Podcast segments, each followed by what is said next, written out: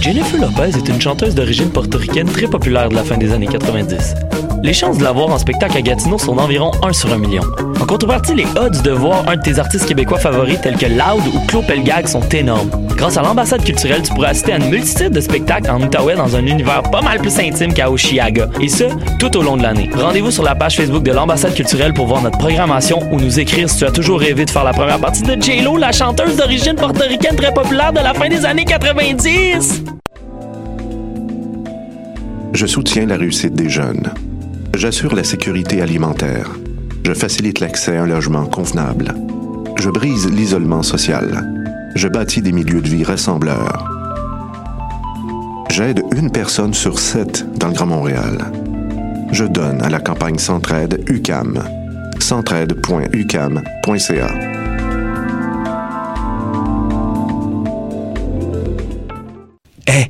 vous saviez que choc.ca ce n'est pas que du podcast C'est aussi 5 chaînes musicales 24 heures sur 24 pour vous accompagner partout. Rock, indie pop, hip-hop, musique francophone et musique électronique en écoute gratuite et à volonté. Pour les découvrir, rendez-vous sur le site de choc.ca sur l'onglet chaîne musicale. T'as raison, ma Brenda, c'est le résumé des nouvelles de la communication, du marketing, de la publicité et des médias en moins de 10 minutes. Chaque semaine, mets-toi à jour de l'actu, que tu sois professionnel du métier ou pas. T'as raison, ma Brenda, c'est le vendredi à 8h sur choc.ca. Le reste de la semaine en podcast et aussi sur Facebook. Podcast, musique, nouvelles. Vous écoutez choc.ca.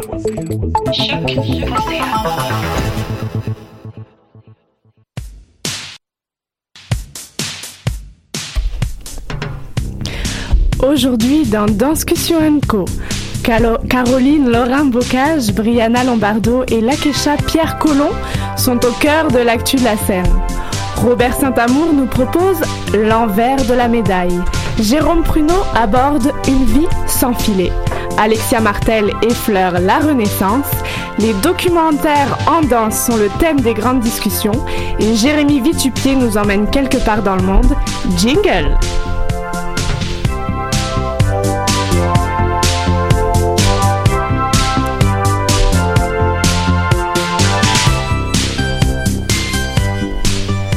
Bonjour à toutes et à tous et bienvenue à Danscussion Co sur choc.ca. Tous les vendredis midi, Danscussion Co décrypte pour vous l'actualité des arts de la scène, danse, art et société, culture, politique, musique, beau programme. Quatrième émission aujourd'hui de la saison. Ici Clara, Maude, Alexia, la régie et Léa Villalba, nouvelle recrue avec nous pour les entrevues. Salut Léa. Salut.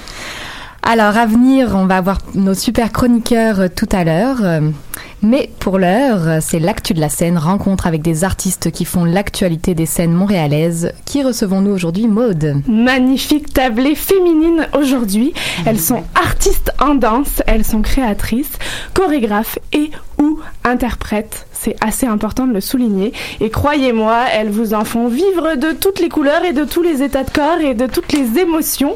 Alors il faut spécifier que Clara et moi sommes complices. Nous avons assisté à une des, des représentations hier soir. Donc on est super heureuse de recevoir Caroline Laurent Bocage. Bonjour Caroline. Bonjour. Tu es metteur en scène, tu es metteur en corps, tu es la chef d'orchestre, chorégraphe de Ground et la réalisatrice du projet Rebound. On reviendra sur toute euh, cette sacrée actualité qui te qui t'incombe.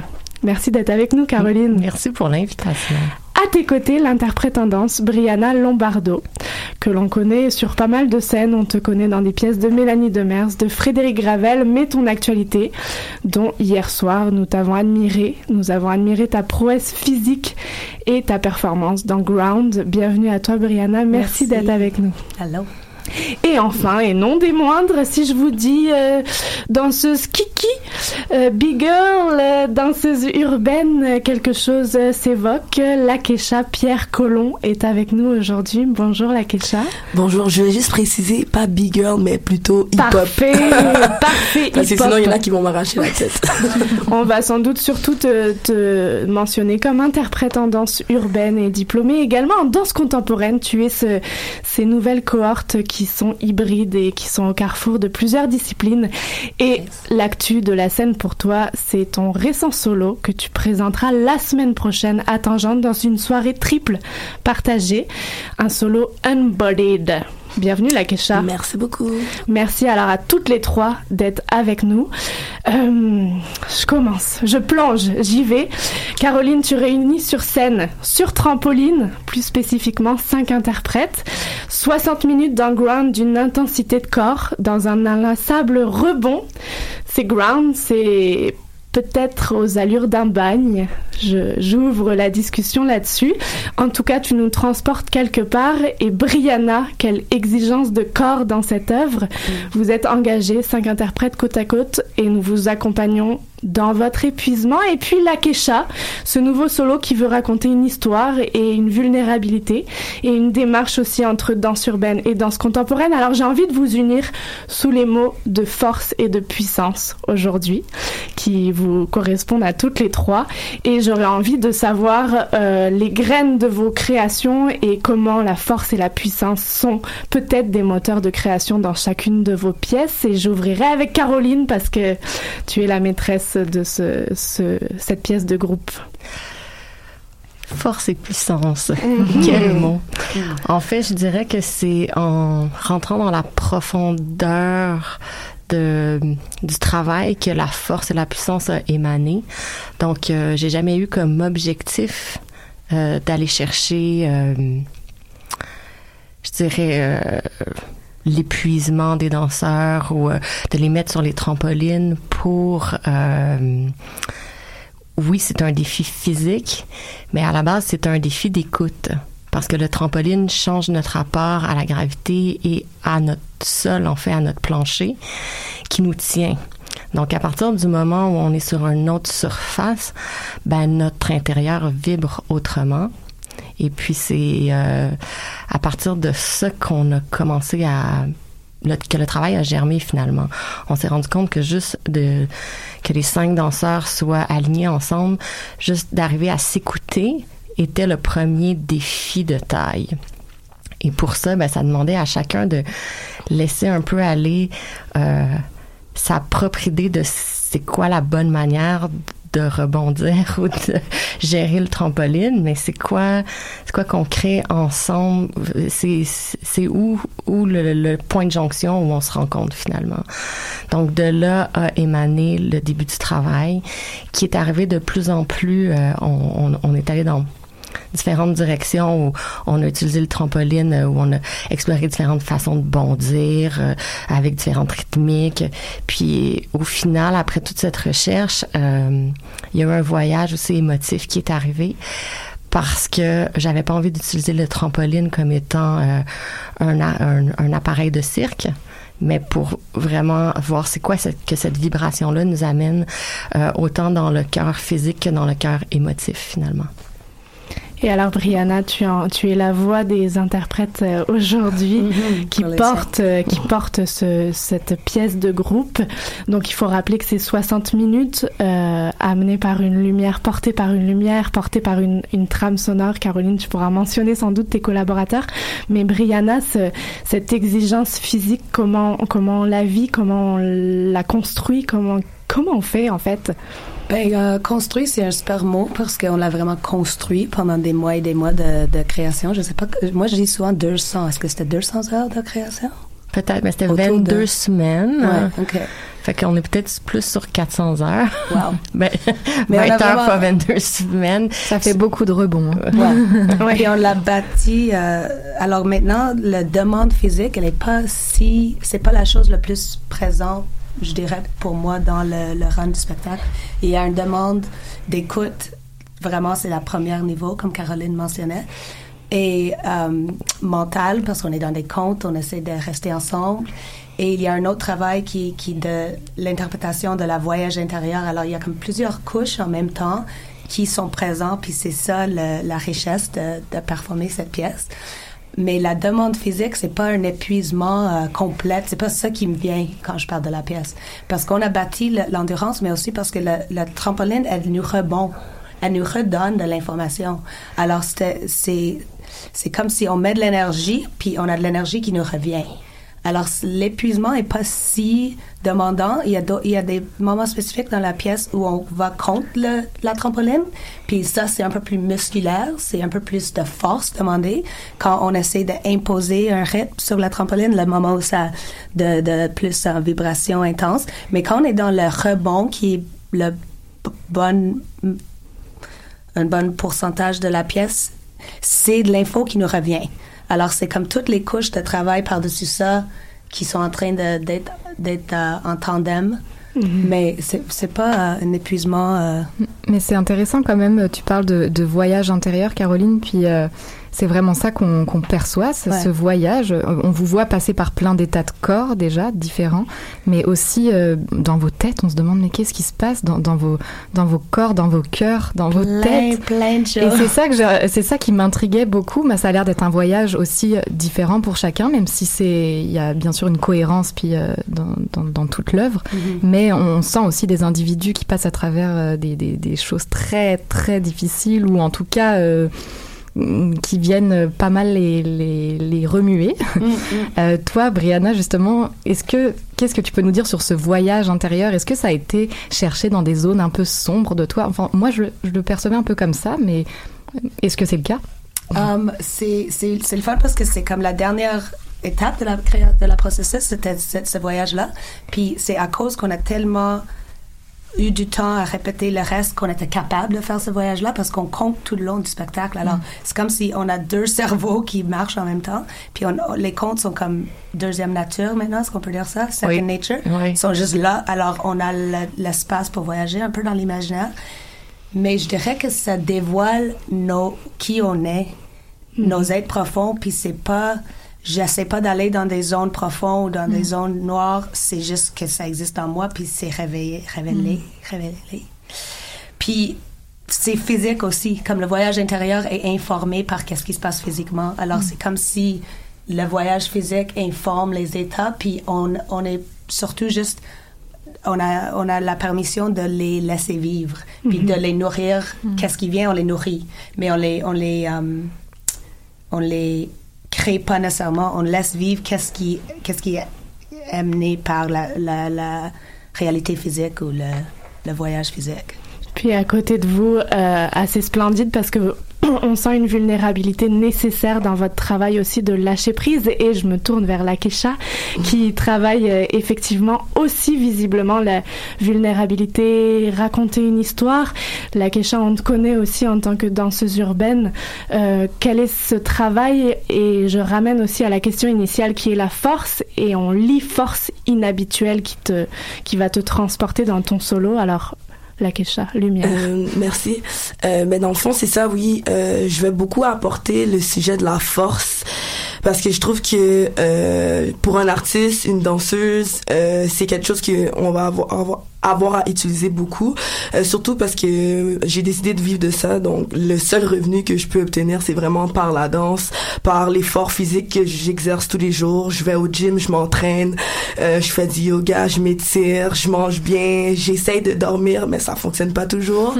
mais je veux dire, avec toutes les hauts et bas que j'ai, je vis à travers mon art, c'est un peu ça que je vais dire par rapport à la force, parce que c'est une étape qui est vraiment difficile, parce que tu te remets toujours, toujours en question.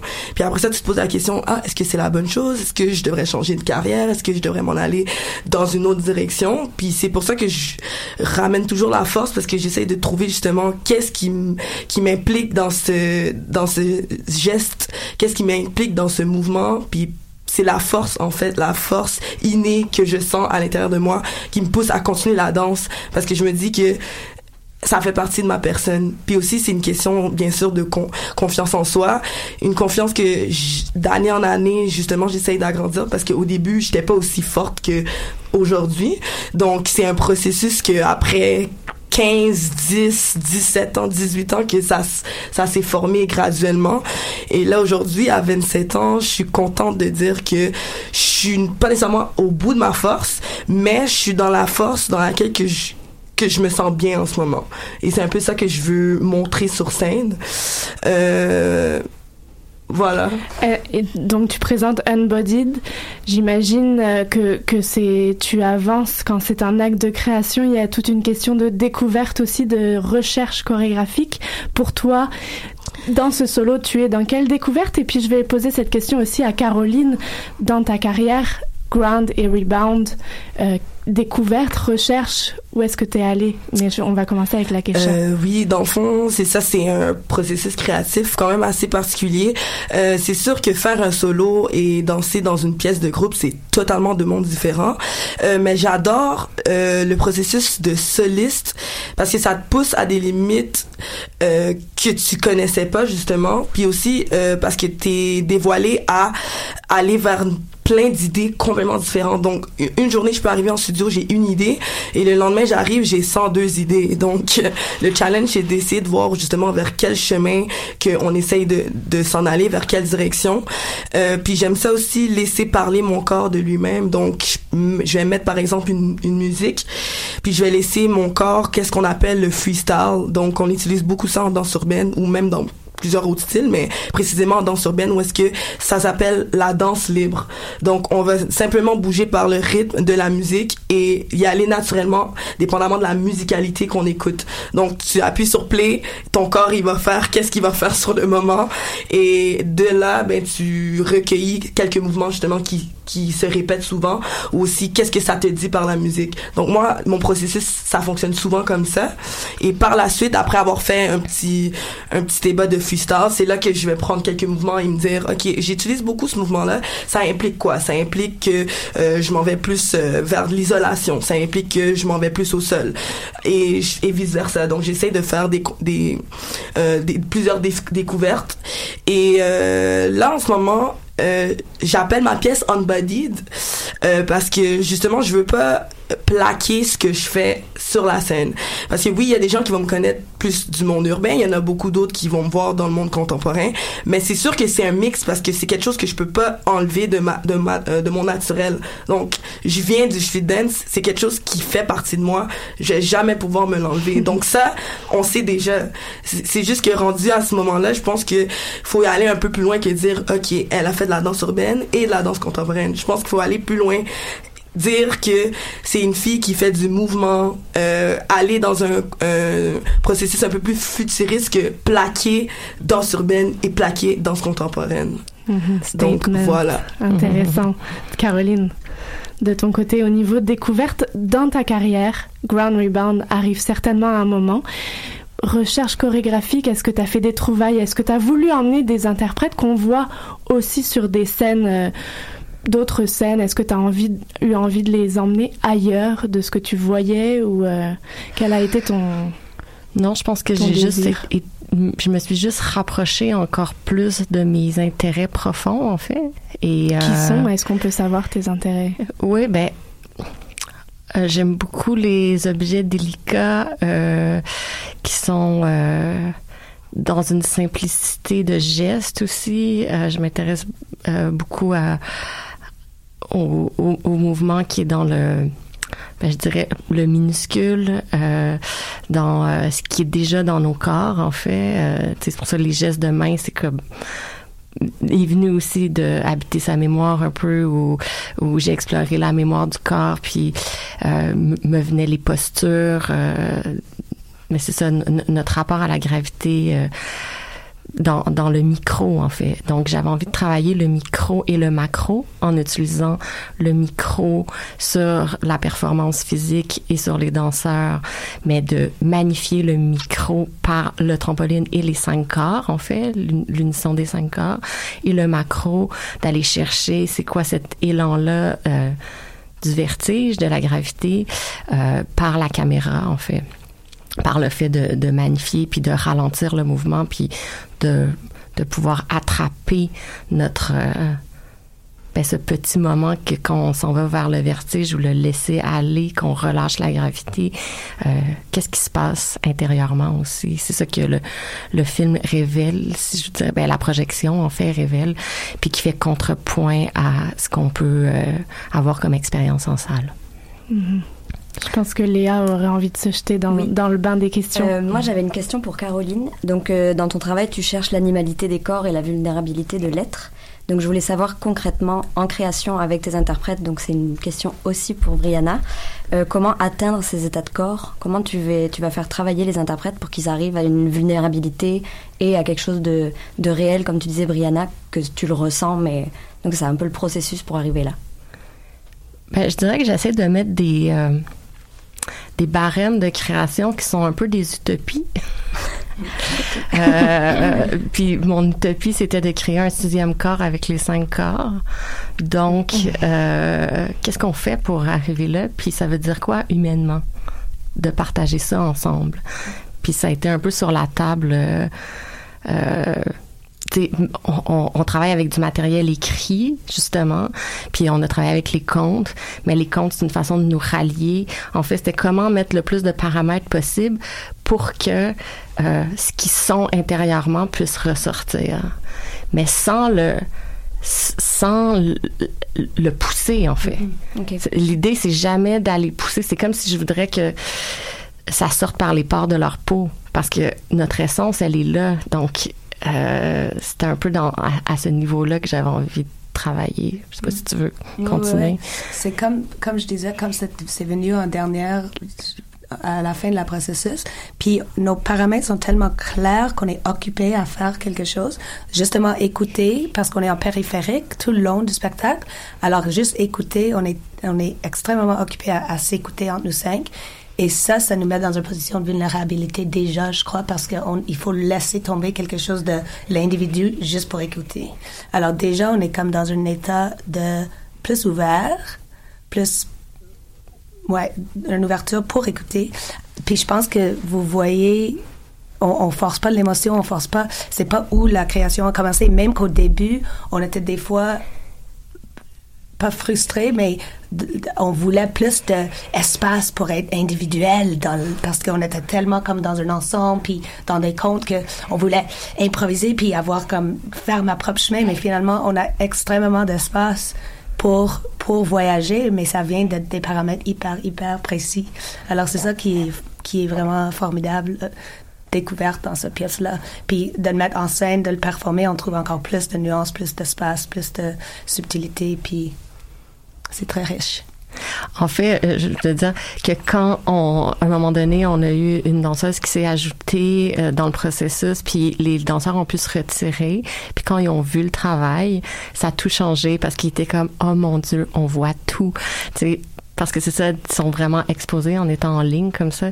Fait qu'il y avait un peu l'idée de du vivarium de, de mettre des papillons un à côté de l'autre puis d'avoir la possibilité de pouvoir les regarder autant qu'on qu'on a envie puis moi j'ai l'impression que le cadeau que je me suis fait dans ce processus là c'est d'avoir eu du temps avec eux puis d'avoir pu les regarder tellement euh, profondément dans ce qu'ils sont puis de les avoir vus évoluer à travers ça d'avoir vu des couches tomber. Puis ça c'est moi je dirais que c'est le cadeau que j'ai eu dans ce avec eux dans ce parcours là C'est super fascinant. On, on revit, si on a vécu déjà Ground, on le revit en vous écoutant et en vous regardant. On vous, on invite évidemment à aller voir cette pièce.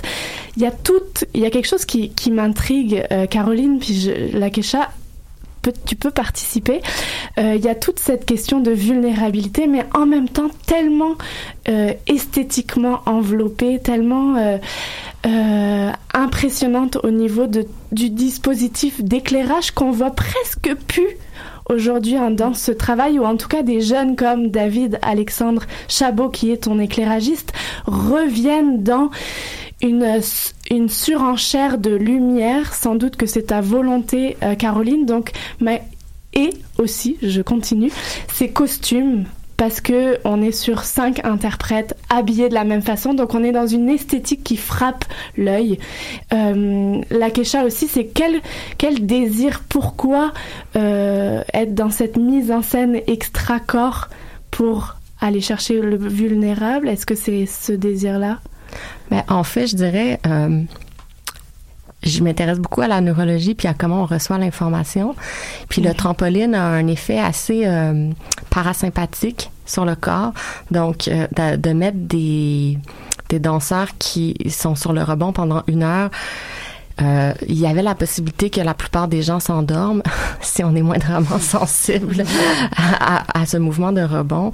Donc j'avais l'impression, ben, en tout cas, mon désir était de jouer entre le parasympathique et le sympathique. Donc l'éclairage revient, nous euh, ramène le système nerveux finalement. Euh, puis c'est sûr que ben, je m'intéresse à l'esthétique aussi. Euh, je, pour moi, c'est parlant. Euh, qu'est-ce qui se passe au niveau des arts visuels, euh, les, les tableaux. Euh, je vais être, je vais être absolument touchée par euh, un tableau rouge, exemple. Mhm. donc, j'ai beaucoup lu sur comment notre cerveau réagit par rapport aux couleurs et etc. Fait que pour moi, c'était c'était ça aussi, cette juxtaposition-là de, de jouer dans notre réception, en fait. Parce que c'est extrêmement sculptural, parce que ça vient intensifier sans doute la vulnérabilité que vivent les interprètes. Brianna, quand on est à l'intérieur et qu'on est bombardé de ce genre d'éclairage, comment on, on, le vit? Parce que ça accompagne.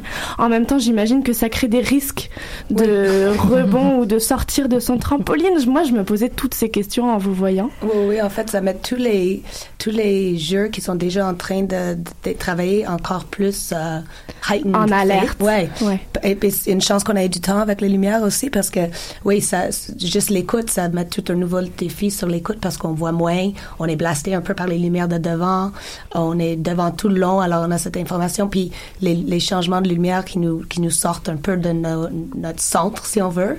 Alors oui, ça, ça a ajouté au défi, puis peut-être ça fait qu'il faut, on n'est pas dans une place hyper confortable, on est quand même sur le travail de de s'écouter, d'être groundé, de, de, de sentir beaucoup, même si on est dans le rebond, on essaie de sentir le ground, comme on, on, on va dans nos pieds. Parce que si on va en haut, on est on est fait là. Il faut vraiment qu'on décolle. Ouais, Et la Kesha, je me tourne quand mm -hmm. on joue avec les codes, danse urbaine, danse contemporaine. Euh, mm -hmm. Ça appelle quel éclairage, ça appelle quel costume, c'est vraiment quelle, drôle quelle réflexion. moi aussi, j'ai beaucoup de jeux de lumière euh, dans ma pièce, euh, des justement des lumières qui vont on and off, on and off beaucoup, parce que juste, ça ça vient montrer euh, justement je voudrais dire le struggle, qui veut dire le la misère du danseur. Donc moi aussi je joue beaucoup avec ça. Euh, si on parle niveau costume, moi je suis beaucoup simpliste, donc je vais beaucoup accentuer euh, mon corps. Donc un simple top avec un pantalon où est-ce que on peut voir justement le corps, les que ce soit les muscles, comment c'est fait, euh, parce que j'utilise beaucoup de mouvements de bras, mouvements où je vais aller au sol et justement avec l'éclairage qui est appliqué, c'est qu'on voit comment mes muscles bougent pendant ma performance. Et je trouve que c'est important de voir parce que des fois, on se camoufle avec des vêtements. Tu sais, ça dépend toujours de la mise en scène, mais souvent les vêtements, ça camoufle le mouvement. Mais moi, je veux que le public puisse voir que c'est dur ce que je fais. Parce que honnêtement, c'est, c'est, ça demande beaucoup de force, ça demande de, ça demande l'écoute, ça demande, ça demande l'entraînement. Mais je, je monte aussi ma vulnérabilité parce que à la fin du spectacle, je suis morte.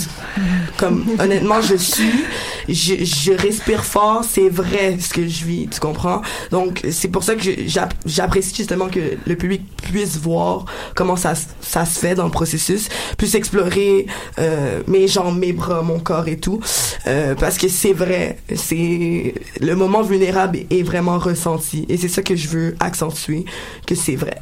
C'est super pertinent à chaque fois. C'est un hasard de calendrier, mmh. mais on tombe vraiment dans le même type de travail. L'heure tourne, l'émission continue.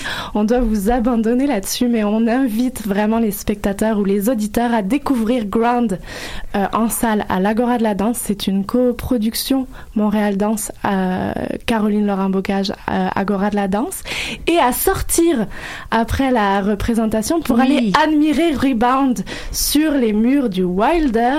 On vous invite vraiment à le faire pour vivre une expérience grandiose. Et on invite la semaine prochaine à les auditeurs à aller découvrir La Kesha dans son nouveau solo à Tangente aussi. Merci à toutes les trois d'avoir été là. Euh, allez vous reposer avant ce soir, avant la semaine prochaine. Merci beaucoup. Merci à toi. Merci. Vous écoutez Discussion Co sur choc.ca. On se fait une courte pause musicale très courte et on revient avec nos chroniqueurs. Si on t'organise une vie bien dirigée où tu t'oublieras. Si on te fait danser sur une musique sans âme, comme un amour qu'on quitte. Si tu réalises que la vie n'est pas là, que le matin tu te lèves sans savoir où tu vas. Résiste, prouve que tu existes. Ton bonheur partout, va, refuge ce monde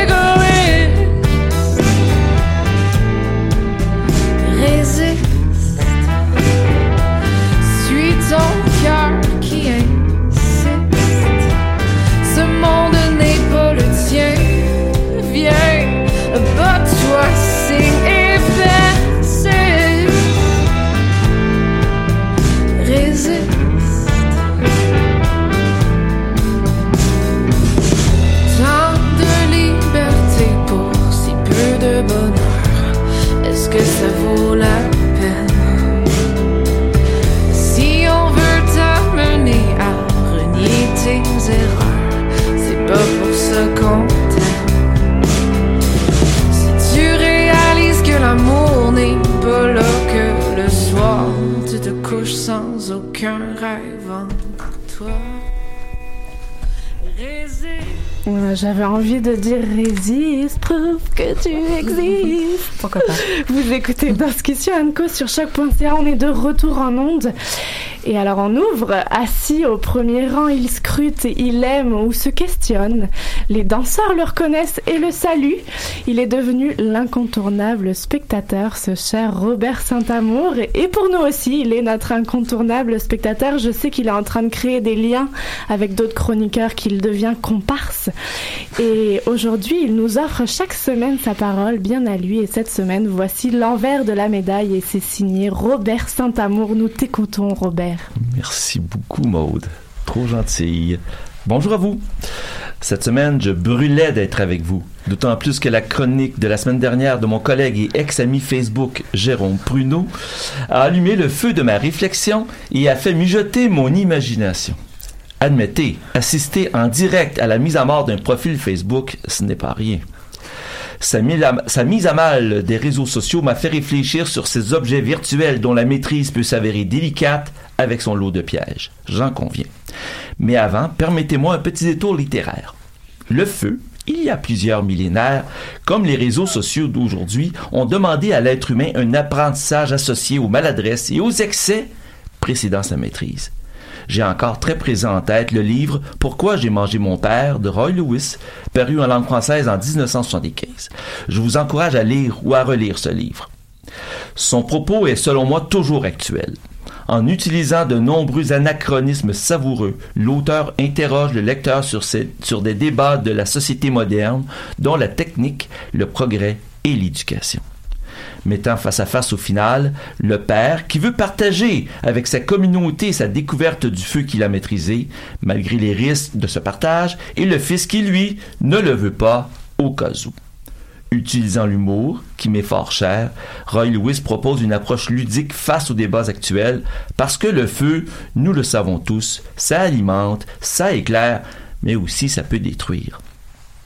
Il en est du feu comme il en est des réseaux sociaux et de leur aspect aliéno, technologisant, comme l'a si bien présenté notre ami Jérôme. Parce qu'il veut, et je résume, ami créateur des arts, si vous voir en personne sur une scène et que vous ne perdiez pas votre précieux temps de création avec du temps passé devant votre écran. Mais en existe-t-il que des aspects négatifs? Pour ma part, je ne pense que non. Parce que voyez-vous, qui êtes-vous comme artiste si personne ne sait que vous existez ou que vous créez? Pour aller à votre rencontre, il faut savoir que vous allez vous produire sur une scène. On a mis quelqu'un au monde, on devrait peut-être l'écouter chanter harmonium et le voir performer, je pourrais ajouter. Voilà pourquoi si, comme le feu, les réseaux sociaux sont utilisés adéquatement, ils deviennent des flambeaux qui guident et montrent le chemin pour se rendre à votre rencontre. Un artiste créateur pourra inviter le plus grand nombre en quelques coups de doigts sur un clavier et un clic pour conclure. Et cela sans brûler de précieux dollars en promotion qui pourront mieux servir à la création de l'œuvre. Et de cela, je veux en témoigner comme spectateur et plus qu'une fois. Comment j'aurais pu prendre connaissance, sinon par les réseaux sociaux, que le jeune festival Soir présentait l'été dernier sur la rue Ontario une rencontre avec Marie Chouinard, fort généreuse de sa présence et de ses propos? Ou sur la rue Beaubien, dans un sous-sol, me faire, faire la rencontre pour une première fois avec le duo Hélène Emmanuel et leur première étape de création ou d'être invité personnellement par Karine, une chorégraphe, pour assister à une présentation à la suite d'une semaine de création d'une œuvre que je découvrirai les prochaines semaines. Ou répondre à un appel lancé sur Facebook et aller à la rencontre un samedi après-midi d'été au Fringe pour découvrir une jeune artiste de théâtre dont j'apprécie encore beaucoup aujourd'hui les créations. Comment aussi, si mes amis Facebook avaient effacé leur profil, aurais-je pu retransmettre mes impressions de spectateurs, telles des étincelles pour allumer leur intérêt, l'intérêt des uns et, la curiosité des autres, pour être lu par le plus grand nombre et pas seulement par ceux du monde chorégraphique. La maîtrise des réseaux sociaux, comme le feu, demandera, j'en suis convaincu, un certain temps. Il cause et il causera quelques incendies, au sens figuré évidemment, mais qui qui pense aujourd'hui se débarrasser du feu? Il se doit d'être manipulé avec doigté, mais pas éteint, parce qu'il permet aussi d'allumer la flamme afin d'éclairer le chemin que nos pas ferons vers les lieux de prestation. Je m'arrête là. Bonne prochaine semaine de danse. Merci Robert. Mini virgule musicale pour découvrir ce que notre chroniqueur Jérôme Pruneau nous a réservé euh, tout à l'heure.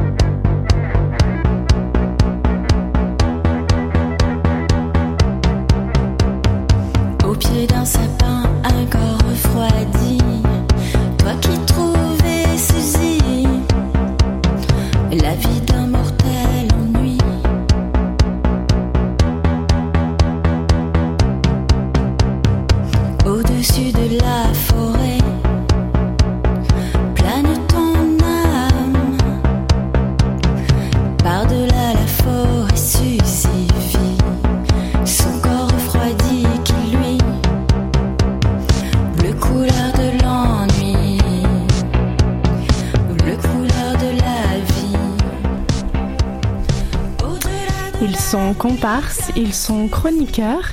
Réflexion sur les faits de société, des enjeux, des réalités politiques, sociales et financières dans le milieu des arts et de la culture. Chaque semaine, Jérôme Pruneau a 10 minutes pour décrypter le sujet de son choix. Cette semaine, sa chronique En eau vive nous emporte dans une vie sans filet. C'est signé Jérôme Pruneau. Es-tu prêt, Jérôme? Mais oui, bien sûr. C'est ton tour. Bonjour, bonjour. Un petit merci à Robert de ce contrepoint si intelligent. Euh, chères auditrices et, auditeurs, nous voici naviguant à nouveau sur les eaux vivres endiablées de Danscussion Co pour tenter, comme chaque semaine, de démêler les chevaux d'une société toujours plus complexe, morcelée, parcellisée, et dans laquelle, en fonction de notre lieu de vie sur Terre et de nos valeurs, eh bien, il fait bon vivre. Ou pas. Par exemple, pour ceux qui aiment l'argent et le confort rassurant d'une surconsommation inutile, l'Amérique du Nord est un endroit fort agréable. Et somme toute, les gouvernements de ces sociétés dites modernes, technologiques et développées, vous avez entendu mes guillemets, travaillent en ce sens pour que chaque citoyen et chaque citoyenne s'y sente à son aise. C'est l'État social. Ainsi, dans le sillon des mouvements sociaux, de travailleurs largement exploités, bien qu'on puisse toujours se demander aujourd'hui où commence et où s'arrête l'exploitation des travailleuses et travailleurs, de nombreux pays ont développé des filets sociaux pour supporter les temps de crise ou de difficulté. Naissaient alors les assurances emploi et autres pôles emploi de ce monde. La Belgique, toujours avant-gardiste, oui oui, ce sont bien les Belges qui ont inventé les frites au XVIIe siècle et non les Français, d'où mon étonnement à cette traduction locale de French fries et non Belgium fries. La Belgique, disais-je, mettait en place son système secours chômage dès 1915 quand le Canada emboîtait le pas 25 ans plus tard mais 18 ans plus tôt que la France. Dit comme ça on dirait un problème de maths de sixième année. Bref, il s'agissait par ces systèmes sociaux de couvrir les risques encourus par les travailleurs actifs de la société et de les aider en cas de coup dur en les démarchandisant, c'est-à-dire en leur offrant une protection sociale en dehors du marché, sans dépendance au marché. Si ces couvertures sociales se veulent solidaires de la force active d'un pays, Il n'empêche que la solidarité trouve ses limites envers certaines catégories de travailleurs, notamment les travailleuses et travailleurs indépendants ou atypiques. Et là, vous me voyez venir avec ma très très très longue question du jour. Pourquoi les artistes, dont la rémunération médiane était en 2014 de 21 600 dollars par an, soit 43% de moins que la population active, et de 12 641 dollars pour les danseurs, ce que probablement la Kesha appelle la misère des danseurs, soit quand même 1053 dollars par mois, loin finalement du seuil de pauvreté qui est à 24 000 dollars par an, pourquoi donc ces artistes, qui travaillent pour des raisons non économiques, communément désignés en sociologie comme du travail de vocation, pour citer Fredson, c'est-à-dire un travail dont le ressort premier est l'engagement, l'identification, plutôt que le revenu qu'ils génèrent, pourquoi donc ces artistes, dont le métier ne bénéficie d'aucun système formel de certification des compétences professionnelles, d'aucune protection statutaire du titre leur assurant un monopole d'exercice, et d'aucun contrôle sur l'évolution démographique de la profession, comme c'est le cas par exemple pour les enseignants, eh bien pourquoi donc les artistes, dont la création d'une œuvre artistique donnant accès à une rémunération requiert une part importante et récurrente de travail invisible, non rémunéré, j'entends par là la préparation, l'entraînement, les répétitions, la nécessité de perfectionnement constant, les activités de recherche et de développement artistique, d'idéation et de conception de nouveaux projets, de création, d'entretien des réseaux, on en parlait un instant avec Robert, de tout le temps consacré à la diffusion et à la recherche de nouveaux contrats.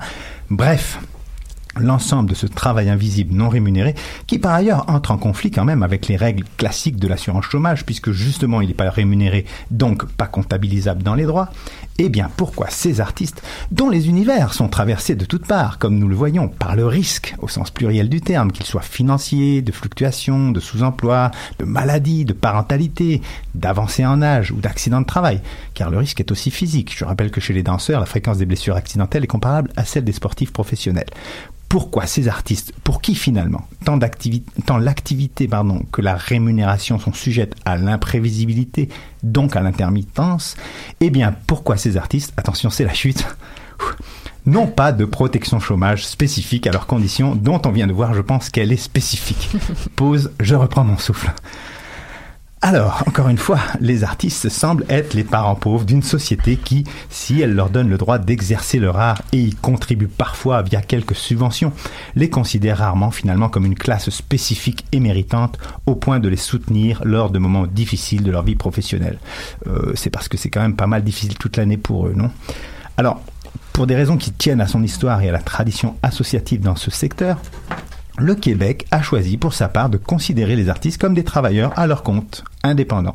Cette option a conduit à la création d'un régime original de rapport collectif de travail qui a permis à ce jour la signature quand même de quelques 700 ententes collectives codifiant des conditions minimales de travail et de protection sociale.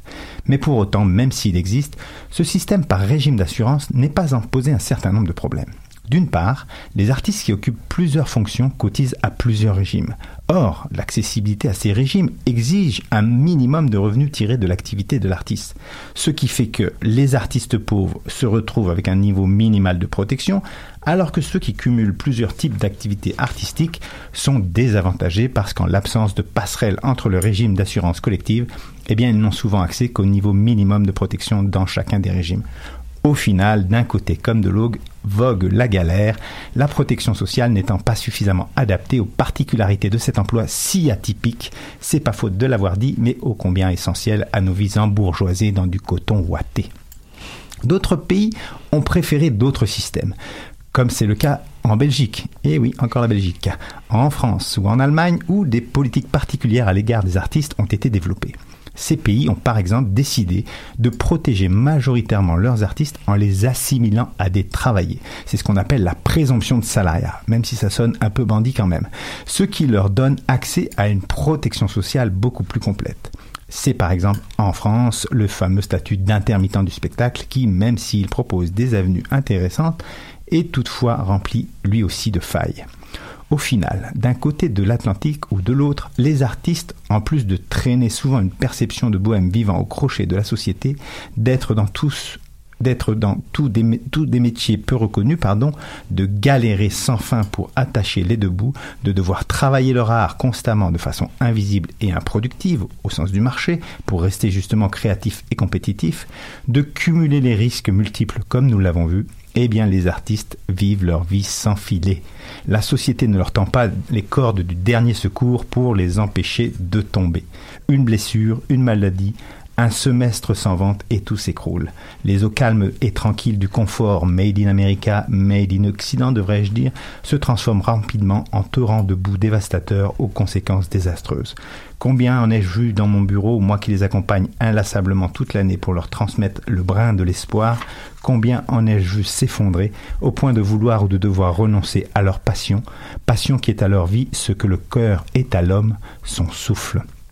Chères auditrices et auditeurs, si collectivement il nous incombe de prendre soin de ceux qui sont dans des vies parfois précaires et risquées, certes par choix, mais qui travaillent à embellir la laideur de nos mondes, au sens où l'immoralité pécuniaire du profit sans fin dépasse notre conscience collective au point de ne plus prendre soin de notre propre maison, la terre, si collectivement il nous incombe d'être pénétrés par les arts pour notre bien-être physique et mental, ce que d'ailleurs la science est en train de démontrer, si collectivement enfin il nous incombe d'aimer ceux qui libèrent nos cages dorées par leur corps dansant, leurs regards photogéniques, leurs tableaux illustres ou leurs sons évocateurs d'émotions, alors que nous sommes loin de les reconnaître à leur juste valeur sociale, eh bien je vous le dis, aimons-les profondément comme ils en ont besoin, car ils en ont besoin.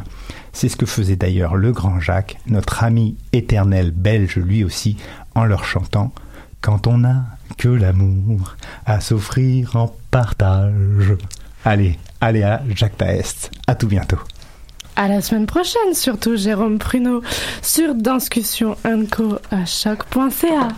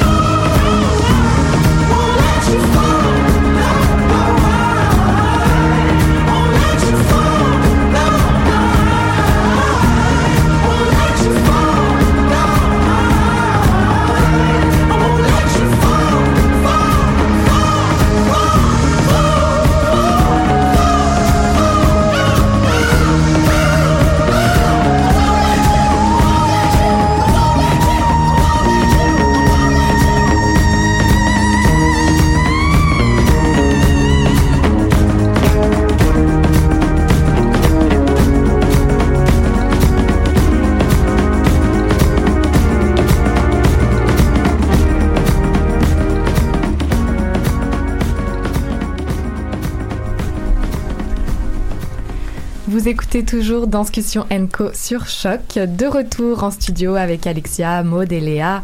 C'est l'heure des grandes discussions, une rencontre avec des acteurs culturels autour d'une thématique proposée. Aujourd'hui, on parle documentaire en danse, un thème qui me tient particulièrement à cœur, je dois dire, avec trois invités que nous sommes très très heureuses de voir réunis autour de la table. Marie Broder, Christian Lalumière et Jean-Sébastien Ouellet. Bonjour à tous les trois. Bonjour. Bonjour. Bonjour. Alors, je vais tout de suite vous introduire pour qu'on sache bien euh, qui, euh, qui est avec nous. Donc, on a Marie Broder. Tu es réalisatrice, scénariste et productrice. Tu as une formation en art visuel, en danse, en théâtre et en vidéo, vidéo d'art. Et après une carrière de 10 ans en ballet moderne au Canada, aux États-Unis et en Europe, tu te tournes vers la réalisation.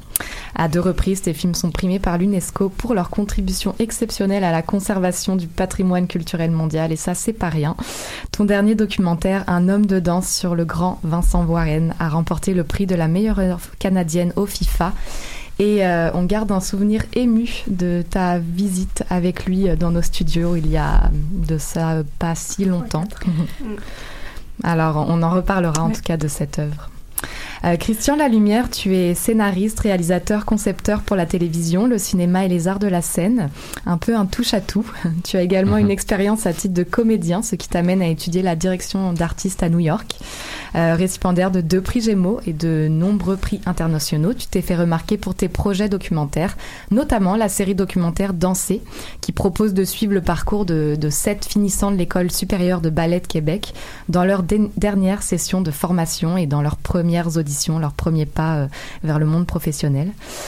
Et enfin, euh, Jean-Sébastien Ouellet, tu es producteur, réalisateur et compositeur. En 2005, tu fondes AIDA, société de production télévisuelle, production documentaire et captation de, spectacles de scène, dont plusieurs œuvres de Marie Chouinard. Tu produis et réalises entre autres le documentaire 5 jours, euh, qui propose de suivre l'expérience vécue par 19 jeunes filles étudiantes à l'école secondaire Calixa-la-Vallée à Montréal-Nord à savoir monter en cinq jours un spectacle de danse avec l'aide du chorégraphe français Abou Lagra et le, pré- et le présenter au public. Alors euh, voilà, ça aussi on va pouvoir en reparler. Mais en tout cas, euh, trois, euh, voilà, trois réalisateurs euh, qu'on est très très heureux de recevoir. Merci vraiment d'être avec nous. Mais merci de Très l'invitation. Donc vous avez, euh, vous avez tous les trois plusieurs casquettes. hein, on l'a vu Mhm. à, à travers euh, ma petite présentation, plus ou moins longue. Et vous êtes des touches à tout. J'ai l'impression que l'un de vos points communs, on pourrait dire que c'est sans doute euh, l'une des plus grandes qualités d'un réalisateur. Euh, en tout cas, pour faire ce métier, il faut être curieux.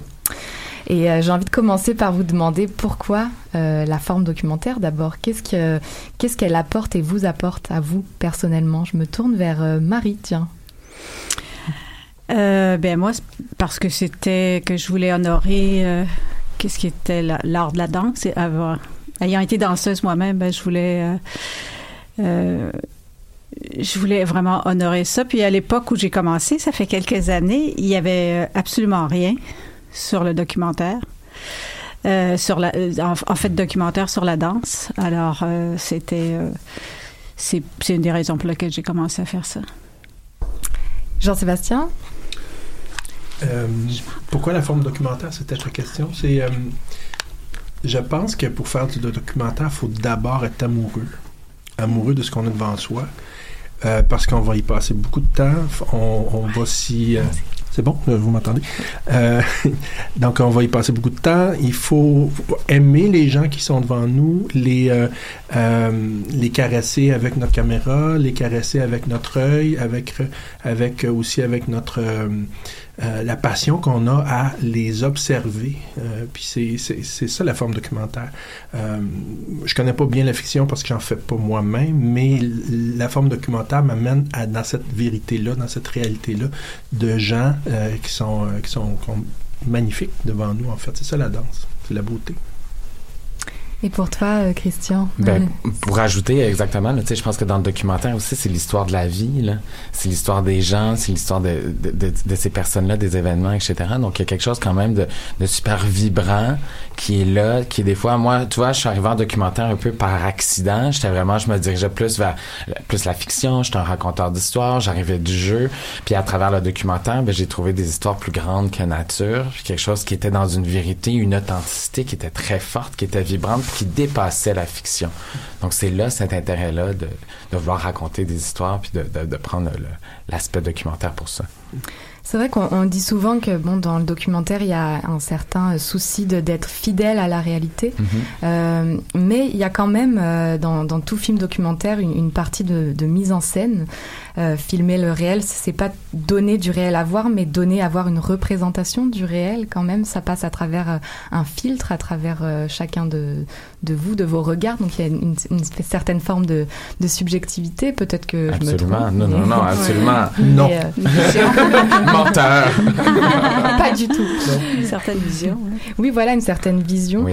Exactement. Et, euh, et justement, j'ai j'ai envie de vous demander, euh, dans, dans, dans les, les documentaires que j'ai nommés notamment, mais vous pouvez aussi en parler de d'autres documentaires, euh, comment c'était de, de... Enfin, comment on, on approche, on, arrive à, à avoir cette caméra. On sait qu'on n'a pas toujours le temps, beaucoup de temps pour passer. euh, c'est un peu un privilège d'avoir le temps de, de, de faire un documentaire euh, en plusieurs années, donc de développer une relation de confiance, etc.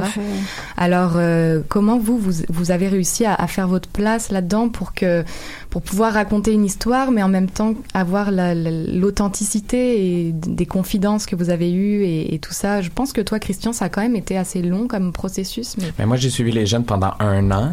Donc, c'est sûr qu'il y a eu comme une année préliminaire à, à avancer en développement, que là, j'ai pu faire des pré-entrevues, m'immiscer. Mais moi, je le vois vraiment comme un, on est comme un peu des fantômes, si on veut. Mhm. Donc, c'est, de rentrer Des à l'intérieur, des voyeurs. Vraiment, il y a quelque chose de ça. C'est ça qui est intéressant. En fin de compte, c'est un peu de, de rentrer dans des groupes, puis un peu, tout à coup, c'est sûr que les, les premières semaines, on peut dire que la caméra, les gens sentent la caméra. Mais après ça, je sens vraiment que la caméra, à un moment donné, on disparaît puis on laisse vivre un peu les choses. Puis après ça, c'est à nous de, de capter, d'aller chercher ce qui est intéressant ou ce qui est moins intéressant. C'est là qu'un peu que notre regard de cinéaste vient, vient un peu orienter la, la perception des choses, puis notre regard vient, vient détourner l'attention sur un truc ou un autre truc, ou raconter telle histoire par rapport à telle histoire. Donc, euh, non, c'est vraiment, c'est toujours ça, c'est d'être voyeur, de garder une certaine distance, puis après ça, de, de pouvoir bien articuler les choses. Après ça, au montage, parce qu'au tournage, en fait, quand on, on capte un peu tout ce qu'on peut capter, on arrange certaines choses parce qu'on a une, des productions, on a des, on peut pas tourner 150 millions de jours. Mm. Donc, il faut des fois un peu arranger certaines affaires. Puis après ça, au montage, on vient tout un peu euh, mettre la crème sur le tout, si on veut. Il y a plusieurs, il y a- à mon avis, il y a plusieurs façons. En fait, on est trois ici documentaristes, Oui. puis il y a trois, probablement trois façons de tourner différentes. Mhm. De tourner, de monter, parce que le montage, c'est. c'est plus que soit 50% du travail. C'est Mhm. c'est- ça se passe là, là, où, là on raconte l'histoire. Mais quand, euh, puis particulièrement en danse, euh, moi je trouve que notre position, ma position, c'est celle d'observer. C'est d'être d'avoir le privilège d'être là, de pouvoir voir les gens travailler et de d'être euh, Christian disait euh, d'être fantôme, mais en fait c'est d'être absent. Et, et même quand je travaillais avec, des- avec une équipe, des caméramans, puis des, euh, euh, par exemple le, le documentaire 5 jours, on était trois, là, un, un preneur de son, une caméraman et moi. Et moi je me cachais dans les dans les dans les garde-robes avec des écrans sans fil, puis je laissais la caméra travailler sur dans, dans les studios. Et même le preneur de, preneur de son, il cachait des micros partout pour être absent. Donc, de se mettre vraiment dans... On s'est mis dans la position d'être observateur privilégié de ce qui se passe devant nous. Après ça, le travail de, de raconter l'histoire, ben ça se passe devant quatre écrans dans une salle de montage, puis on a un mur de matériel avec lequel on travaille. La notion de temps, puis la notion d'observation, pour moi, c'est la matière première de, de, de, de- de mon travail en documentaire, c'est de prendre le temps et de le faire, d'être, d'être là, pas pour rien, mais, de, mais d'observer, puis d'avoir le, ce privilège-là d'être là avec eux. Marie, est-ce que tu t'es cachée dans le garde-robe de Vincent Loiret Non, absolument pas. Moi, je, ben moi, c'est autre chose. Ben, ça dépend des sujets aussi déjà qu'on aborde, mais puis du temps qu'on a. Mais euh, euh, comme je, je travaille, je travaille surtout avec les danseurs, puis euh, comme par exemple ou, avec Vincent. Pour moi, c'est un processus de création. Alors, euh, je suis là avec eux, puis euh, c'est comme si on se faisait une chorégraphie. Là. Moi, je, je l'aborde vraiment comme ça, vu que je viens de ce milieu-là. Et puis, ben ça, en fait, mon expérience à moi, ça met les gens à l'aise, alors ça laisse la place à l'aléatoire. Puis je trouve souvent que c'est dans les accidents, dans, les moments inattendus que le film se révèle. Souvent, en tout cas pour moi, mon expérience personnelle. Et puis, euh, avec, euh, met- mettons, avec un homme de danse, j'ai eu, euh, je me suis donné euh, beaucoup de temps, comme presque quatre ans, pour faire vraiment, je voulais faire vraiment un documentaire traditionnel à la ONF 1950. là. je voulais vraiment expérimenter avec ça. Alors que Danser à tout prix, on l'a fait en six jours. Alors, ça dépend vraiment euh, du sujet puis du temps qu'on a. C'est, mais pour moi, c'est toujours un processus de création. Donc, on est toujours dans le dans l'instant, avec un, avec un, je fais toujours un scénario assez détaillé, mais euh, on part de là puis ça va toujours ailleurs. Oui, puis on n'a pas le choix quand on fait du documentaire. Tu sais, à un moment donné, des fois, on planifie certaines affaires, Ouais. on, on a fait telle recherche, tel truc, puis à un moment donné, ouais, puis il se passe quelque chose devant soi. Ça détourne complètement notre, notre plan préliminaire, Ouais. mais en même temps, il faut rester ouvert à ces bon. surprises. Oui, vraiment. Puis de laisser pas trop organiser les choses, toujours laisser un genre de flou, comme un peu en danse. Tu sais, en Exactement. même temps, il y a, il y a Ouais. quelque chose de très chorégraphié, c'est très beaucoup placé. comme la danse. Oui, il On faut est dans danser. le rythme, dans oui. le- les émotions. Ouais, vraiment. Il y a quelque chose de là qui est très intéressant dans le rapport au corps aussi. là. Mhm. Mhm.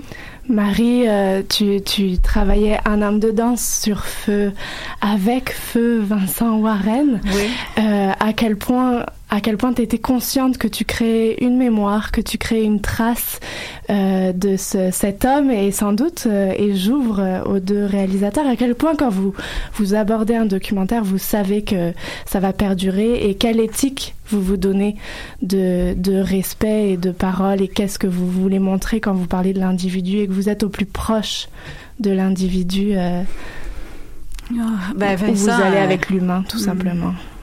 Ben, c'était clair qu'avec Vincent, c'était son, son testament, là. C'était clair. euh, puis euh, lui aussi était très conscient, puis étant l'homme qui était, qui était un homme exceptionnel, qui était très très conscient de ce qu'il faisait. Puis il y avait, j'avais euh, son accord à 100%. Là, puis on en parlait, on disait bon, qu'est-ce que tu veux laisser comme trace, qu'est-ce que tu veux? Mais en même temps, lui, il respectait beaucoup l'idée que j'avais derrière parce que comme pour moi, il incarnait toute une tranche euh, de la vie culturelle au Québec, puis même euh, nord-américaine. Et puis je voulais intégrer ça dedans aussi. Là. Je voulais pas que ce soit seulement sur lui, mais seulement sur lui. C'est pas, ça a l'air péjoratif, mais ce l'est pas là. Mais il- était, il voulait que ça, ça, ça soit plus grand que lui. Alors euh, ça a été une collaboration avec lui dans ce sens-là. Puis aussi ça l'a rendu le processus peut-être un peu moins euh, triste peut-être ou euh, pénible pour lui. Au contraire, je pense que ça lui a donné comme un deuxième souffle. Alors ça c'était c'était vraiment ça c'est quelque chose d'unique dans une vie là que tu vis là. Tu peux pas tu vis pas ça euh, tous les jours. Ça c'est c'est un beau cadeau Mhm. Puis Jean-Sébastien, Christian, est-ce que vous avez ce désir aussi de d'écrire une trace à tout jamais, ben, de d'écrire une trace, de réaliser une trace sur euh, des jeunes, des individus, des danseurs euh, que, qui vont perdurer dans le temps? Jean-Sébastien? Ben, euh, à partir du moment où on fait un documentaire, on sait qu'on laisse une trace. Mhm. C'est la, c'est comme la fondamentale d'un objet documentaire. C'est là pour documenter un moment précis dans le temps.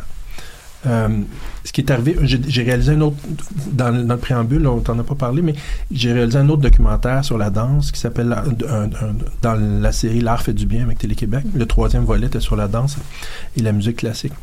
Euh, mais dans cinq jours, euh, cinq jours, c'est un, un accident, cette histoire-là. J'ai été appelé par les grands ballets canadiens à venir documenter assez brièvement ce qui, est- ce qui était pour se passer durant la semaine. Et euh, tout à l'heure, Christian, tu parlais de, de il se passe quelque chose devant nous, puis on décide d'ouvrir, puis de, puis de le prendre, puis de, de l'embrasser. Ben, c'est ça qui est arrivé. J'étais là pour euh, deux ou trois heures, puis finalement, on a passé la semaine là. Euh, ça amène au financement après, ça c'est une autre histoire, mais fait que finalement, on a passé Et la oui. semaine. Et puis, euh, ce qui était devant nous était tellement beau qu'au fur et à mesure que ça se déroulait, on se disait, ben, on peut pas passer à côté de ce qui se passe là. Donc, euh, on a décidé de passer la semaine. Et puis, même après, euh, rendu au montage, euh, je vais revenir à la trace tantôt, mais rendu au montage, on se disait, je me disais, parce que c'est moi qui monte, j'ai un mur de matériel pour faire cinq minutes de, film. Et finalement, ben, j'avais, toujours cet instinct-là qu'il y avait quelque chose de grand devant moi. Puis c'est en y travaillant, c'est en travaillant avec la matière, c'est en la modelant, c'est en la, coupant et en faisant des pièces détachées puis en, remodelant tout ça que finalement on a vu qu'il y avait quelque chose de, ce qui s'était passé était devant nous était grand et valait la peine d'être raconté autrement que de la forme dans la forme dont, dont c'était prévu. Donc l'accident de la beauté, euh, l'idée de la trace, on l'avait pas dès le début, mais au fur et à mesure que le montage, ben le tournage, mais après ça le montage, on s'est dit oui, il y a quelque chose devant nous qui vaut la peine d'être raconté, qui vaut la peine d'être partagé et qui va toucher les gens qui- et qui oui va laisser une trace dans l'école, au Grand Ballet, dans la société. Là on le voit sur tout TV, donc ça, ça, a, ça a une portée qui est plus large. Donc cet élément-là de trace-là, c'est fondamental au médium lui-même qui est le documentaire. Oui, parce que je pense faire du documentaire, comme tu le dis, c'est c'est un processus. C'est un processus créatif. C'est un processus humain aussi. Donc, il y a vraiment un rapport de confiance qui s'établit autant de la recherche, dans la production, mais dans tout le développement. Puis en même temps, tu sais, tu parlais de collaboration, Marie, mais je pense que c'est ça, il y a un teamwork. Tu as besoin, toi, en tant que réalisateur, il y, a- il y a une histoire que tu veux raconter, mais tu as besoin de ton équipe, mais tu as aussi besoin des gens à l'avant de toi. Absolument. Puis il y a- il y, a toute cette idée de confiance-là. Tu sais, souvent, moi, je suivais des jeunes euh, à la fin de leur dernière année de formation. C'est le tremplin vers le monde adulte. Donc, en même temps, il y a des fois toute la- l'espèce, le rapport à son image. Tu sais, à un moment donné, dire, ah, ben là, il se passe pas des belles choses sur moi. Comment que les gens vont réagir? Mais après ça, dire, mais attends, regarde qu'est-ce qui va se passer. Puis regarde l'écho. Qu'est-ce que ça va servir? Tu peux servir d'exemple à travers les obstacles que tu vas traverser. On- les gens vont s'inspirer de ça. Vois, c'est intéressant comme Danser, qui était une série plus jeune, si on veut, est allé chercher un public avec beaucoup les 8-12 ans.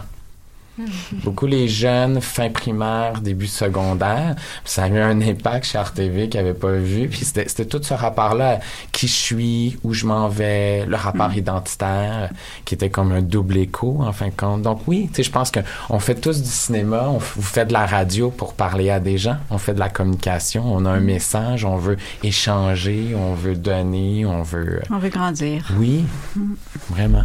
Et euh, quand on parle documentaire, on pense souvent à des grandes icônes comme Vincent ou des grandes institutions comme les Grands Ballets. Et moi, je m'interrogeais, euh, Jean-Sébastien, toi, dans cinq jours, tu mets en lumière des amateurs, des, danse- des danseuses. Et donc, je me demandais, est-ce qu'il faudrait plus de documentaires sur Monsieur et Madame Tout le Monde? Vous pouvez aussi euh, vous interroger là-dessus. Est-ce que ça change quelque chose aussi dans le rapport de, réalisation, si c'est une icône, si c'est une, danseuse amateur? Donc, c'était ça ma question. Ah, c'est une bonne question. Ben, il, faut qu'il y ait plus de documentaires, point. Mais c'est où est la bonne histoire?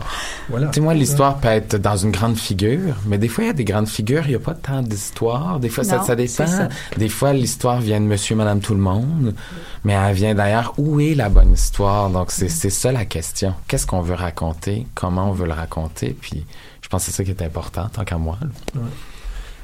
Ben, je peux-tu juste dire que je suis très contente de, de voir euh, des collègues qui font des documentaires sur la danse? Oui. Parce que moi, quand j'ai commencé, il y a comme 30 ans, il n'y avait personne. C'était vraiment désolant. Là, je suis vraiment contente de vous voir là. Oui, puis il y a un nouveau souffle. Il y a eu des périodes que c'était pas évident de faire financer des projets au niveau de la danse. Puis là, il y, a, il y a vraiment, on sent vraiment un nouveau souffle. Je sais pas ce que vous en pensez, là, mais... C'était ma question, la question. Ah, j'ai un nouveau souffle- un nouveau souffle sur la danse en général. Oui. Puis nous, on est, nous, on est, top- on est, on, on est porté par ça. Puis on embarque là-dedans, mais il y a un nouveau souffle sur la danse. C'est quoi le jeu que j'ai un plan de mémoire, le jeu que tous les jeunes jouent, là, le. euh, Un Jazz Dance? non, c'est un jeu vidéo guerrier, mais les gens, dan- les jeunes dansent entre deux. euh, en tout cas, tout le monde, tout le monde joue à ça, tous les ados jouent à ça, mais il y a, Ah ben là, y y des danses. euh, en tout cas, il y a, il y a des danses là-dedans, mais la danse, j'ai l'impression que c'est l'énergie qui est autour de la danse qui nous, qui nous amène nous à nous à, à témoigner de ça en documentaire. Et alors justement, vous, vous abordez ces questions de financement, mais que se passe-t-il? Comment, comment est-ce qu'on est qu'on soutient financièrement? Est-ce qu'il y a 30 ans, on soutenait plus, on soutenait moins? Est-ce qu'aujourd'hui, on soutient plus, on reconnaît plus? Et on est aussi face à des émissions de télé qui prennent peut-être de la place, bonne place, mauvaise place. Et la place de la web série aussi qui se développe beaucoup. Oui. Il y a tout ça. Alors, la place du documentaire dans le financement, euh, où va-t-on chercher? Quelle est la réalité? Est-ce qu'on soutient? C'est toujours délicat d'en parler, mais je Euh, sens que moi, c'est je peux dire un- que un- au début, quand j'ai commencé, c'était beaucoup plus facile d'avoir du financement euh, parce qu'il y avait des plateformes euh, euh, dédiées à l'art et euh, ben, à- en tout cas, il y avait des chez les diffuseurs Radio Canada, Télé Québec, euh, Ouais. il y avait vraiment des, des plages horaires qui étaient destinées à l'art, alors que ça n'existe plus vraiment. Comme tel, c'est euh, même Art TV. euh, moi, le documentaire sur Vincent, on n'arrive pas à le faire diffuser là parce que c'est une vieille personne, puis euh, ça intéresse personne. C'est ce qu'on me dit. Euh, puis il y a à peu près 10 ans, 15 ans, je dirais, 10, peut-être 10 ans, ils, euh, ils ont commencé, euh, les chaînes, les chaînes spécialisées ont commencé, alors les diffuseurs principaux ici ont annulé ces plages horaires-là.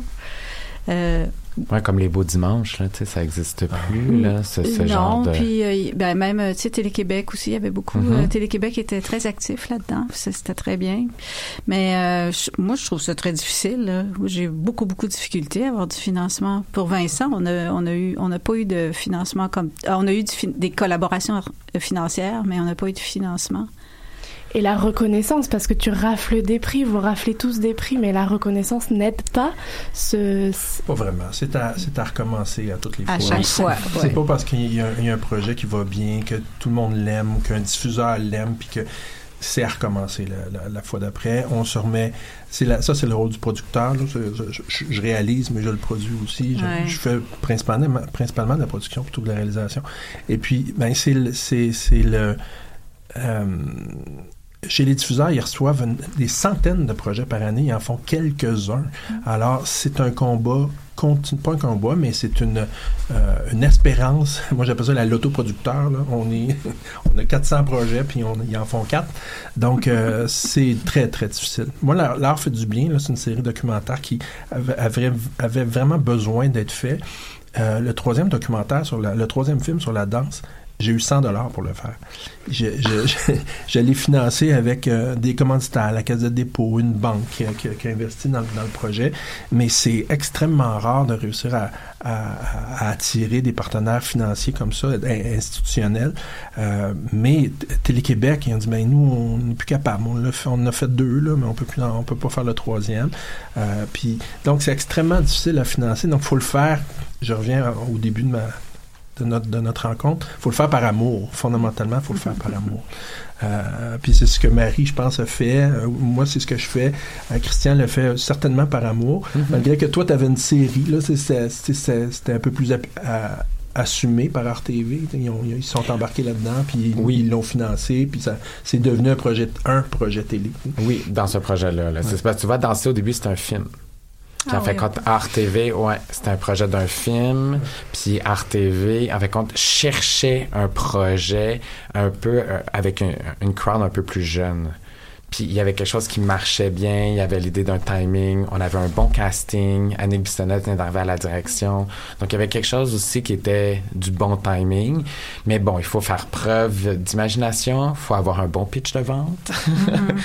il faut, euh, ouais, puis il faut essayer de créer un attrait. En même temps, c'est ça, c'est de pousser puis de détourner, puis il faut être passionné. C'est ça les arts. C'est sûr, puis ça fait un, un beau mot euh, passion euh, pour euh, voilà pour poursuivre. Mais en tout cas, si vous voulez, si on veut voir ces documentaires, je sais que Marie, quand même, euh, un homme de danse va être projeté bientôt, le 7 novembre. Il me semble que c'est projeté à la Maison de la Culture Notre-Dame de Grâce à 20h, il me semble. 19h. 19h. 19h. Euh, N'y allez pas à 20h, si vous voulez le voir. Donc euh, c'est une occasion de le voir. Et je sais que 5 jours est également euh, disponible euh, en ligne. Moi, j'ai pu le regarder. euh, 5 jours est sur Tout TV. Tout TV. Donc, c'est disponible en version 52 minutes sur radiocanada.ca. On a, on a fait une web série avec 5 jours qui il y a des épisodes, un par jour en fait. Le- il y a un prologue, un lundi, mardi, mercredi, jeudi, vendredi, puis il y a un, un- un épilogue. Euh, L'art fait du bien, euh, le documentaire sur euh, un- le troisième volet qui est sur la danse, c'est sur euh, la fabrique culturelle. Donc toute- toute la série L'art fait du bien, les trois, les trois documentaires sont sur la fabrique culturelle.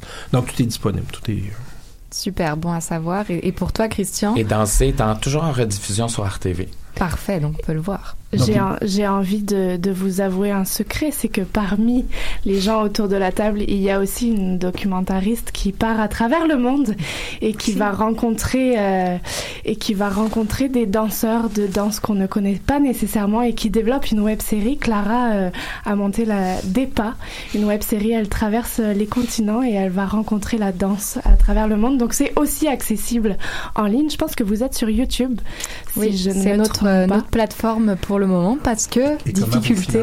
Eh ben, de notre petite poche et de notre grande passion. Et de- et de donations. On forme un beau club, je trouve. mais j'intègre votre club. Non, mais j'ai voilà, j'ai beaucoup d'admiration. C'est pour ça que ça me tenait beaucoup à, à cœur de faire cette émission là. Et, euh, et oui, en effet, euh, cette série documentaire est sur YouTube si vous voulez aller la voir. Des pas. C'est commencé.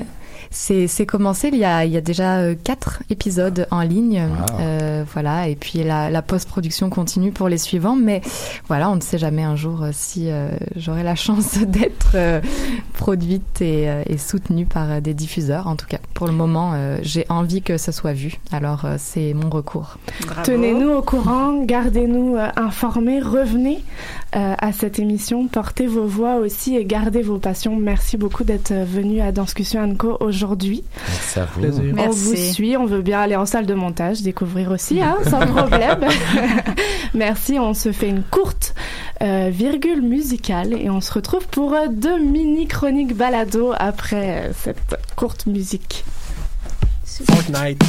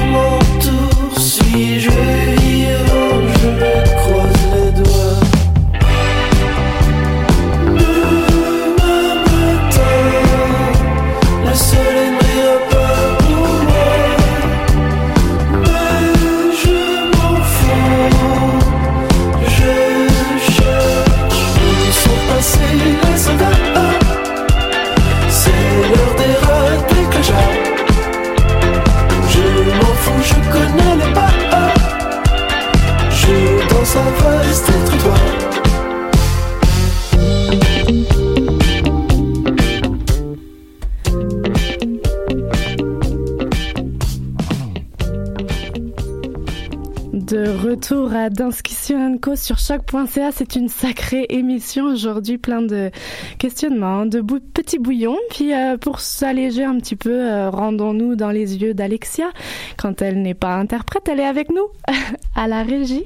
Et on a hâte d'entendre sa chronique aujourd'hui dans les yeux d'Alexia Martel. Bonjour Alexia. Salut. Et là, je dois dire qu'il y a quand même des synchronicités dans la vie. C'est très drôle, ce que mes collaborateurs ont parlé aujourd'hui.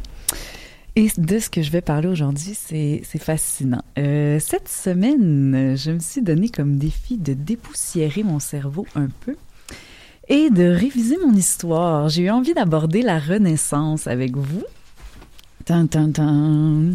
Et là, on va vraiment effleurer le sujet. Euh, loin de moi l'idée de me prendre pour une historienne après deux semaines de lecture intensive. C'est plutôt que je suis en train d'en faire une mini-obsession un peu involontaire.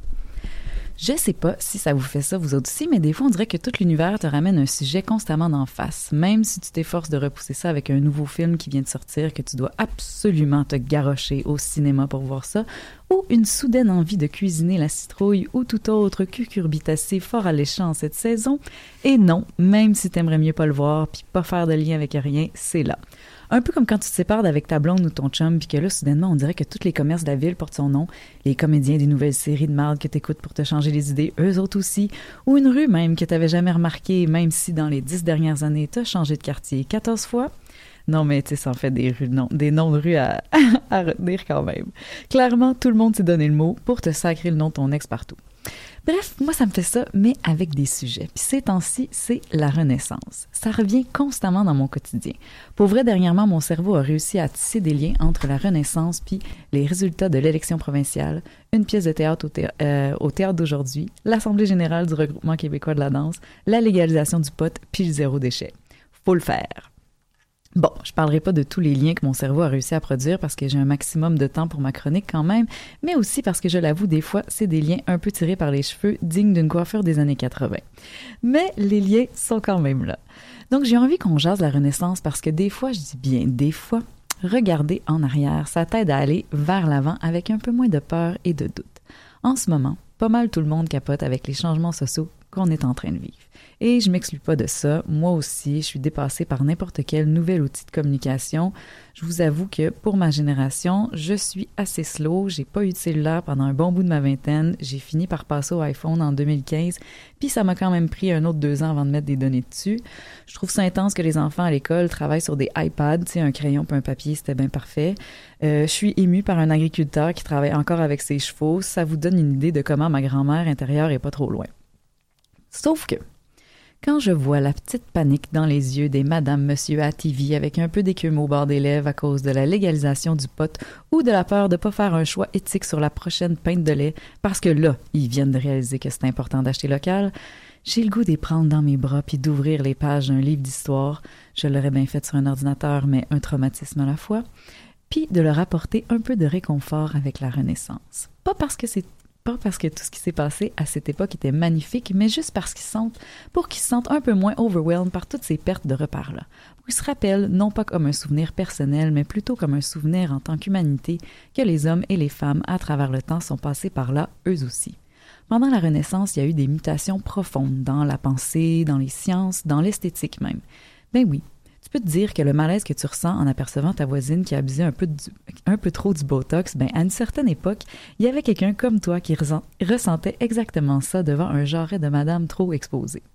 Je le sais, il y a une différence entre l'émancipation puis la transformation plastique du corps. Je fais des blagues là avec babine et jarrette, mais quand même, si t'es traumatisé par quelqu'un qui sort de tes codes esthétiques, on s'entend sont pas tant les tiens, à moins que tu aies 4 ans et demi. Là, je te trouve encore un pur de tout brainwash.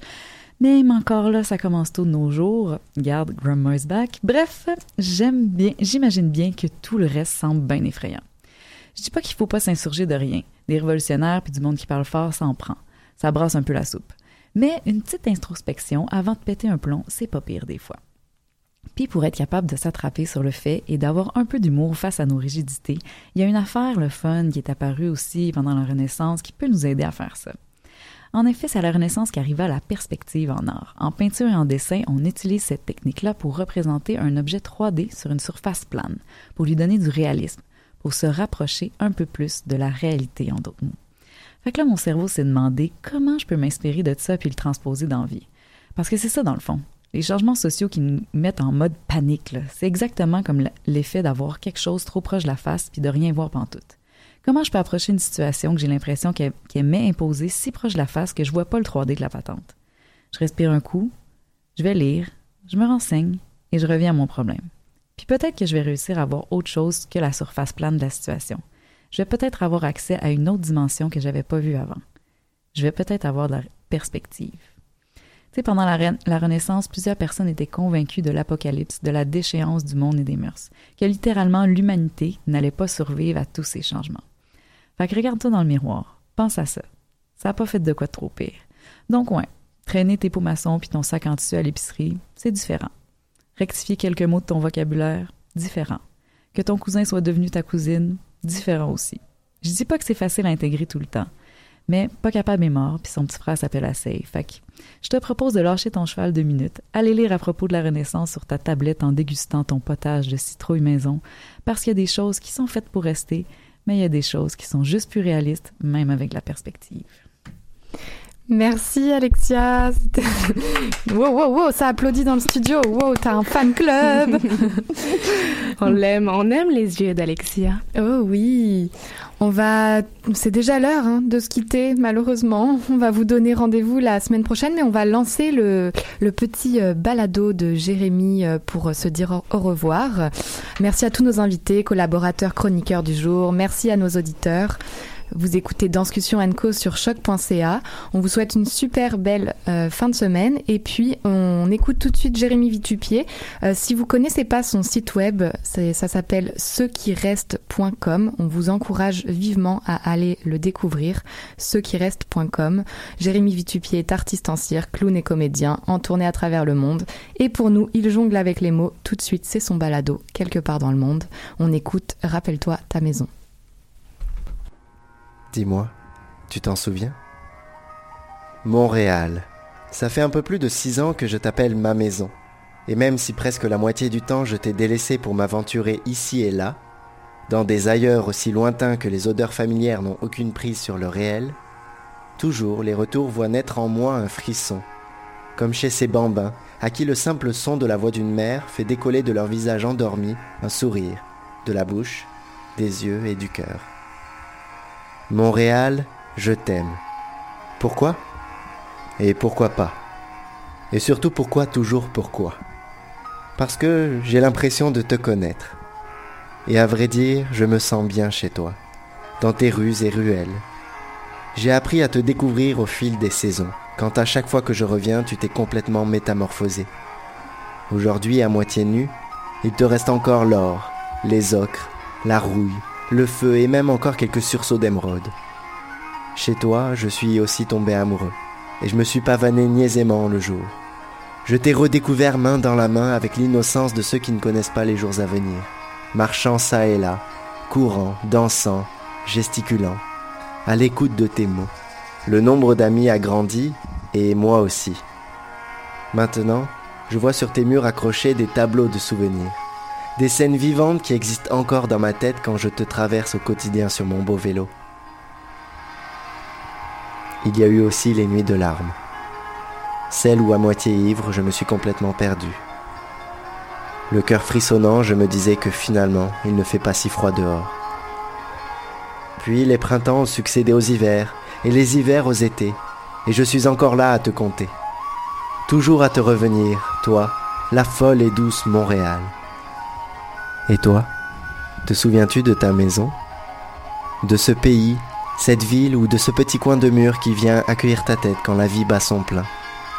C'est peut-être le lieu qui t'a vu grandir, celui où tu t'es construit, voire reconstruit, ou encore là où tu as partagé la naissance d'une nouvelle famille. Ce chez toi, ou chez nous comme on dit ici, où parfois la vaisselle s'entasse, d'autres fois elle se casse. Alors on décide de ramasser les morceaux en se posant cette question. On répare ou on jette? Pas de gaspillage. On répare bien sûr, mais en prenant le temps, pour éviter de se couper ou de l'échapper et la briser encore plus. Chez nous, il y a plein de tasses rafistolées. La porte est grande ouverte pour que des gens comme le soleil viennent réchauffer l'intérieur. Tu passeras l'occasion pour prendre un thé. Ou alors, on se retrouve plus loin sur la route. Ciao.